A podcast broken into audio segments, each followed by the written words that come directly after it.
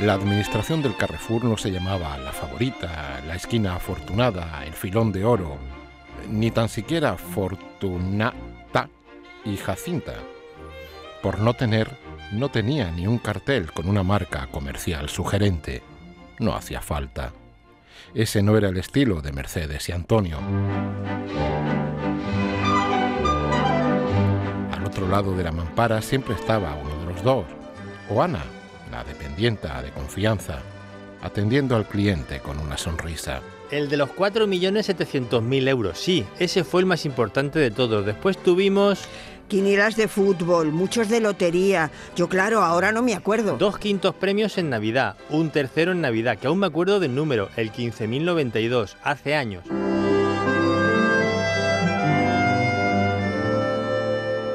Provincia de A Coruña hay unos 300 puestos de apuestas, entre administraciones de loterías y locales mixtos.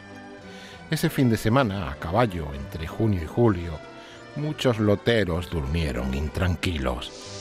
La ansiedad es enemiga del sueño y aliada de la vigilia. Todos saben que el lunes es un día de comprobaciones de apuestas, y eso quiere decir que el agraciado podría entrar por la puerta con el boleto premiado en la cartera. Ya se ha dicho que la publicidad del negocio es para el que sella el cupón premiado, pero nunca hay que descartar la generosidad de quien se hace millonario al segundo y les deja una buena tajada a los heraldos de la fortuna, es decir, a quienes le anuncian que le ha tocado. Entre tanto lotero desvelado, seguro que habría alguno en modo vaca rumiante, repitiendo con insistencia, ¿quién lo habrá pillado? Los sueños son traicioneros, y ese lotero insomne jugaba a dos bandas porque sabía que si pillaba al agraciado, a lo mejor también pillaba premio. Y me tocó la lotería. La suerte estaba a mi favor. Este asunto viene muy, muy a cuento y por eso lo contamos en la tarde de Canal Sur Radio, porque quedan nada, unos días, el viernes, para que se celebre el sorteo extraordinario de la Lotería de Navidad. Y por eso queremos recordar esta trama real en la que probablemente se une una ambición desmedida, em, tal vez estafa, em, abuso de poder. Eh, las navidades eh, suelen ser momentos de querernos mucho, de buenas intenciones. Pero ojito que el dinero todo lo cambia, el dinero lo trastoca todo. Y el periodista de investigación Shaquín López ha recogido en un libro, El Cambiazo, la historia real de un billete de lotería reclamado por más de 350 personas. Saquín, bienvenido. Muy buenas tardes, Marilo. ¿Cómo estás? Gracias por acompañarnos. Bueno, esto viene muy al pelo ahora mismo, contar esta historia que me gustaría que nos recordaras. Eh, te resumo 11 años de pleitos, litigios, investigaciones y desavenencias en eh, muy pocos segundos. Hay el caso de un lotero que dice que se encontró un boleto premiado de la primitiva con casi 5 millones en su mostrador de su administración. Esto fue hace 11 años y ahora este lotero está acusado por la Fiscalía de presunta estafa y le piden una condena de 6 años. ¿Por qué decides, Joaquín, investigarlo? es un tema que me ha desde el principio.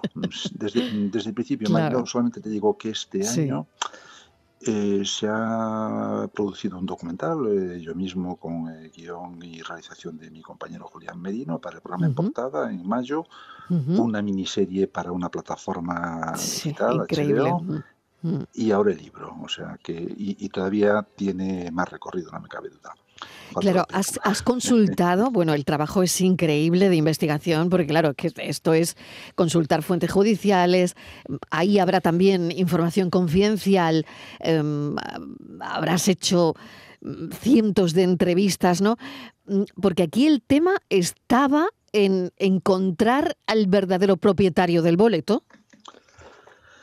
Todo se complicó a medida que pasaba el tiempo. Es decir, en principio pues parecía un simple hallazgo fortuito, pero enseguida la SELAE vio que había algo más.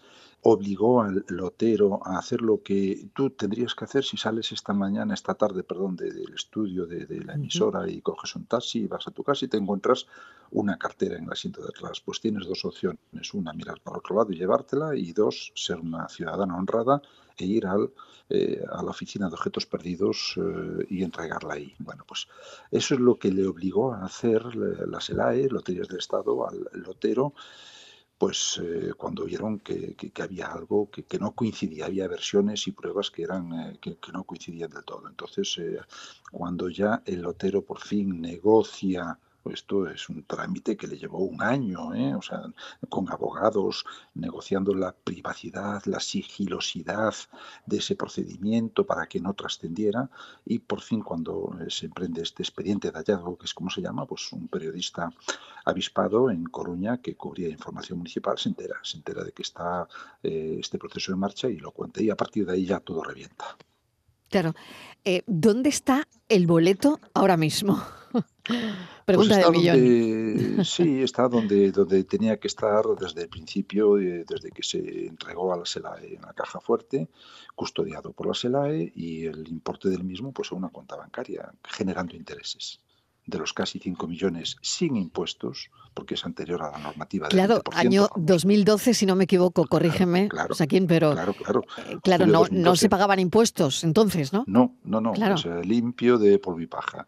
Estamos hablando a lo mejor de un premio que distintas fuentes eh, pues calculan que puede estar en torno a los 6 millones de euros limpios y libres de, impuestos. Por lo tanto, eh, recordamos la historia. Es un lotero que dice haber encontrado em, ese premio ¿no? en el mostrador de la administración cuando saltó ese premio de más de 5 millones de euros, ¿no? Sí, casi 5, sí, en ese momento. Casi 5 en ese momento. Sí. Em, ¿El Lutero se enfrenta entonces a una pena por estafa?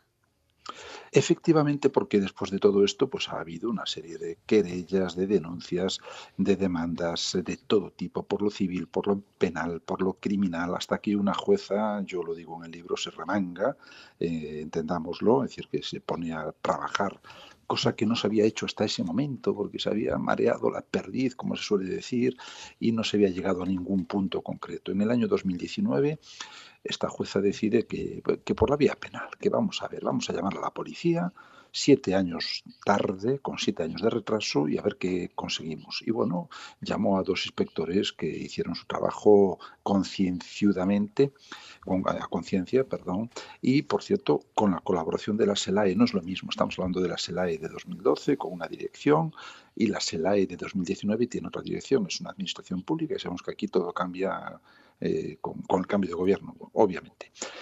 La SELAE de 2019 le ofrece toda la colaboración a la policía, le dan todos los datos porque todo, está ahí, todo está en los servidores, toda la información valiosa está en Madrid, en los servidores de la SELAE. La policía pide esos datos, le llegan esos datos y se ponen a investigar. Y en cuestión de unos meses, un año, año y medio, identifican ellos dicen, y la fiscalía lo avala, identifican al, eh, al, que puede ser el propietario, el titular del boleto.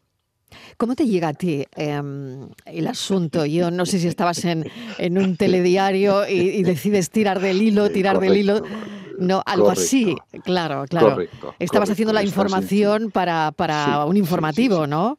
Es, mm. es, tan sencillo como eso. Me llega el encargo de la edición del telediario, oye, tenemos esta información, hay que elaborar un, eh, un reportaje, me llega eh, todo el material de, de, Galicia, de Santiago de Compostela, de Coruña, y yo ahí ya en ese momento veo, por la trascendencia que tiene la información, es muy importante también valorar la trascendencia que tiene lo que tú estás haciendo. Y cuando tú ves que mm.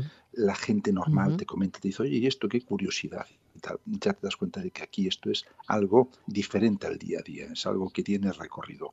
Ahí es donde yo ya empiezo a buscar contactos y el sumario eh, empieza a crecer encima de mi mesa y cuando eres un periodista de investigación y tienes un sumario contundente, eh, lo demás es mm, no fácil, pero eh, es la puerta de entrada a un gran caso. Oye, te encantaría ver el boleto, pero me parece que el boleto no lo puede ver nadie, ¿no? No, no, no. De hecho, de hecho te digo, Marilo, está absolutamente descolorido, está absolutamente...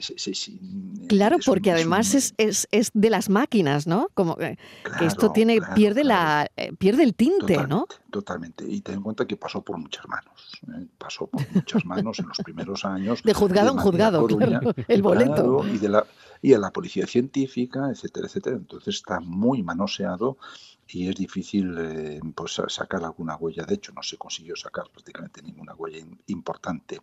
Pero eso no era lo, realmente relevante. En el caso, en el primer momento, lo importante era que si se pusieran a investigar quienes deberían hacerlo, hubieran obtenido la información inmediatamente. Yo lo digo en el libro, este era un trabajo de eh, becario de la escuela de, la, Academia de Policía de Ávila, porque era tan sencillo como ir a Coruña y pedir las cámaras, las, las imágenes de las cámaras de videovigilancia de, de la administración del Carrefour, del centro comercial del Carrefour, que era donde se había sellado, donde se había hecho esa apuesta, sabiendo fecha y hora, y se sabía, se sabía. Ahí estaba el hombre o sea, se le habría visto. O sea, ese trabajo lo habría hecho yo silbando. Y tú, cualquiera. No hacía falta curioso, ser un inspector de policía. Fíjate, pero todo se ha ido liando. la madeja ha ido creciendo, esto ha sido un ovillo, ya es un ovillo, porque claro, según ha ido avanzando el caso con el paso del tiempo, ¿no? Eh, por supuesto, con ese proceso judicial del que estamos hablando, ¿no? Hay aquí mm. varios implicados como el lotero y su hermano.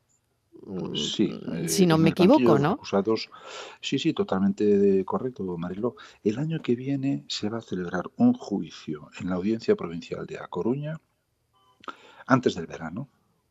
Y en ese juicio van a estar sentados en el banquillo de los acusados el lotero y su hermano, delegado de loterías de la provincia de A Coruña. Bueno, pues en ese juicio se van a medir dos primeras espadas de la abogacía de España, los dos principales bufetes de abogados de España, Tremendo. y Cuatro Cases. Tremendo. Esto va a ser tremendo, increíble. No, no, y enfrente abogados locales, para entendernos, abogados de Coruña, que se pueden estar jugando una minuta de más de medio millón de euros. Bárbaro. ¿Hay quien cree a los hermanos? ¿Hay quien cree a los hermanos? ¿Se contradicen los hermanos? A ver, eh, porque no, sé, a mí es que me surgen mil preguntas ahora mismo, ¿no? Pero yo me imagino que, que, hay a división de opiniones, habrá gente que crea a los hermanos, gente que no, y por otro lado, si los hermanos se contradicen o no.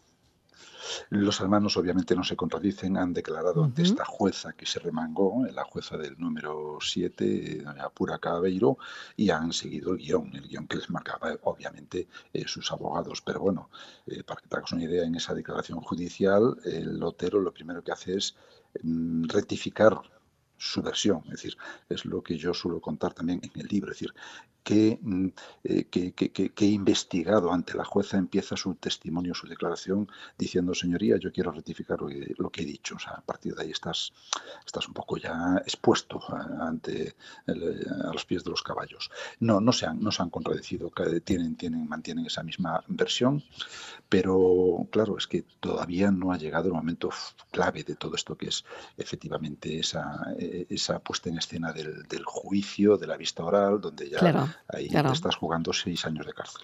Eso es lo que está por, por venir, ¿no? Y, eso, bueno, pues lo vamos a ver en todas las televisiones.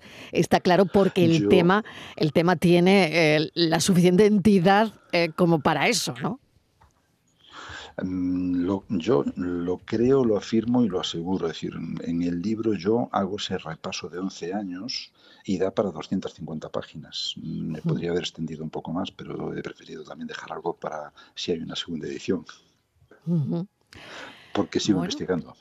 Claro, esto da para mucho y después del juicio, pues, pues también. No sé si has podido hablar, que eso lo, creo que es difícil, con los hermanos, con el... Sí, sí, sí, no, no. Sí, has hablado con ellos. Sí, sí. Los has entrevistado. Manuel es una persona, sí, Manuel es una persona, este libro nace en primer lugar a partir de esa información que a mí me llega en el año 2019 y son varios años recabando toda la información necesaria. Eh, este libro, digamos que salta en, mayo de este año cuando hago el, documental para, el guion del documental para el programa en portada, donde estoy ahora, y entonces a partir de ahí me quedo con más, con ganas de más, porque en un formato de 40 minutos audiovisual, pues no puedes contar toda la trama. Entonces yo por eso me, me, comprometo con la editorial a escribir el libro antes del juicio y eso es lo que, lo que he hecho. Entonces eh, hablé, con, hablé con Manuel, que es una persona que él mismo lo reconoce, que él pasó de héroe a villano. Él en principio, en el año 2000, 2012, pues era una persona decente, una persona honrada, que había hecho, que lo había hecho todo bien, que había hecho un, acto generoso, pero ahora mismo él está viviendo desde hace años ya un auténtico calvario. Él me lo reconoció y además lo he podido comprobar. Eh, una ciudad eh, de provincias, aunque es una ciudad grande, Coruña no es una capital de las pequeñas ni mucho menos, pero bueno, hay gente que va allí a insultarle, a acosarle, a, amenazarle, eh, lo está pasando mal el hombre y él me reconoce que lo único que quiere es que pase cuanto antes todo esto. Todo esto, claro. Hay otra cosa que sí abordas en el libro y que fíjate el otro día, ¿no? Con en el momento en el que estamos viviendo, ¿no? A, pocos días de mm, el sorteo de la lotería de Navidad, no poco hablamos del ludopatía poco o nada, ¿no? Hablamos mucho de, lo otro, pero no miramos eh, a, eso, ¿no? Y tú sí lo tocas eh, en el libro. Has tocado la ambición desmedida, has tocado la ludopatía, mm, y, a mí me parece, me parece muy importante todo esto también. Mariló, ¿quién se atreve a hablar de alcoholismo en Navidades? ¿Quién se atreve a hablar de ludopatía antes del, eh, Nadie. del gordo? Mm, son mm. realidades ocultas, pero es una, una realidad eh, muy palpable en este caso. Yo, eh, que soy gallego, que no he nacido en Coruña, pero con una gran vinculación por esa ciudad maravillosa, soy del sur de Lugo, de la Riviera Sacra, pero te digo, si esto hubiera pasado en Sevilla, en Almería mm. o en Huesca, no habría habido 317, sino que en función de la población, pues más o menos. Es decir, esto podría y tendría que haber pasado en cualquier ciudad. ¿Por qué? Mm. Porque aquí hay un componente ludópata muy, muy, muy importante. El que parece ser, según la policía y la fiscalía, que es el mm, titular del boleto, su viuda, ha fallecido, su viuda reconoce que era aficionado al juego. Vamos a dejarlo ahí. ¿vale? Fíjate. Eh, la fiscalía reconoce en su escrito de acusación que era una persona que jugaba asiduamente. Los principales protagonistas de esta trama, fallecidos, todos, sus familias, reconocen que eran ludópatas, jugadores habituales, pero ¿dónde está la frontera? Pues que venga un psicólogo clínico y que lo aclare. Y por eso he ido yo a buscar a un psicólogo clínico y me lo ha aclarado Manuel Laje, que tiene una intervención estelar en el libro donde habla de una teoría ya muy contrastada, que no es suya, sino que es de la psicología clínica, que es el pensamiento mágico. Mm, y no es porque seamos gallegos o porque la trama ocurre en Galicia y no vamos a hablar de meigas ni nada por el estilo, pero sí hay ese pensamiento mágico en la mentalidad, en la mente de los ludópatas que les, mm, eh, digamos que les lleva a María Pita, al Concello de A Coruña, para hacer esa reclamación cuando pues eh, muy posiblemente sean conscientes de que o no, que, que, no es suyo el boleto. Pero bueno, vamos a jugar una segunda vez, tenemos una segunda oportunidad y a lo mejor nos toca. El cambiazo de quién es el misterioso boleto millonario y bueno, em, el año que viene empieza el juicio y lo seguiremos con el periodista de investigación Joaquín López. Muchísimas gracias por habernos contado esta historia en un momento pues, en el que historias como esta también aparecen ¿no? por la cercanía que tenemos eh, estos días del, sorteo de la lotería. Gracias, Joaquín. un saludo muy fuerte para vosotros y bueno, que Dios reparta suerte. Que Dios reparta suerte. un abrazo enorme. Adiós. Un abrazo, un abrazo. Chao, chao. En el juego de la vida, nada te vale la suerte, porque al fin de la partida gana el albur de la muerte. La tarde de Canal Sur Radio con Mariló Maldonado también en nuestra app y en canalsur.es.